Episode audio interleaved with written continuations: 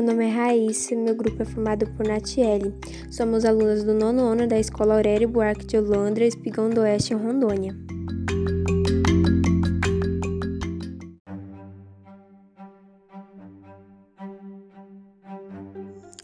O trabalho infantil é a exploração de crianças e adolescentes, como todos sabemos.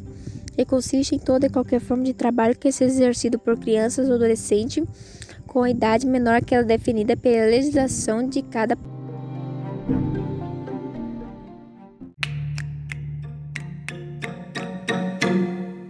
No Brasil, a idade é de 16 anos. Em regiões mais pobres do Brasil, o trabalho infantil é bastante comum. Na maioria das vezes, o trabalho infantil ocorre devido à necessidade de ajuda financeira à família.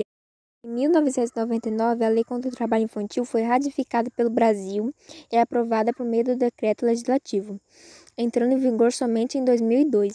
O número de jovens trabalhando passou de cerca de 8 milhões em 1992, em 2013 para 5 milhões. Apesar dos investimentos, o movimento de inércia ainda não foi vencido. O trabalho infantil acontece desde o período do descobrimento, já na época da escravidão. Inclusive, temos uma data especial para tratar desse tema, dia 12 de junho. Essa data foi promovida pela Organização Internacional do Trabalho.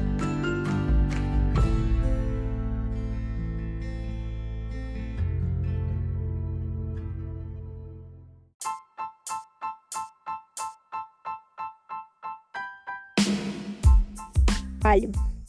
O Brasil conta com três dispositivos para combater o trabalho infantil. O primeiro deles é a Constituição Federal, a CLT, Consolidação das Leis do Trabalho e o ECA, Estatuto da Criança e do Adolescente.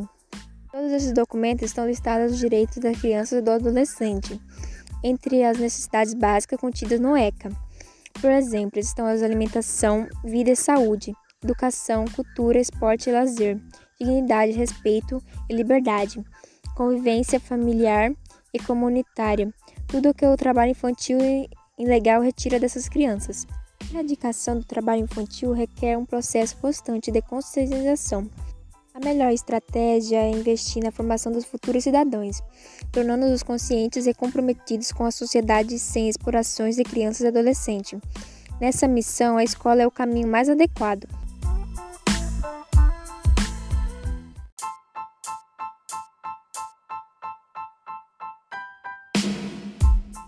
É a principal política de prevenção ao trabalho escravo. Em primeiro lugar, é fundamental que haja educação e a conscientização do trabalho sobre o problema. Entre as causas desse processo é quais são os seus direitos e deveres. O trabalho infantil prejudica a aprendizagem da criança quando não tira da escola e a torna vulnerável em diversos aspectos, incluindo a saúde, exposição à violência, assédio sexual, esforços físicos intensos, acidentes com máquinas.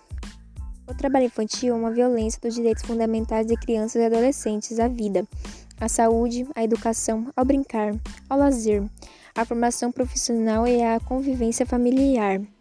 A OIT tem uma classificação das piores formas de trabalho infantil.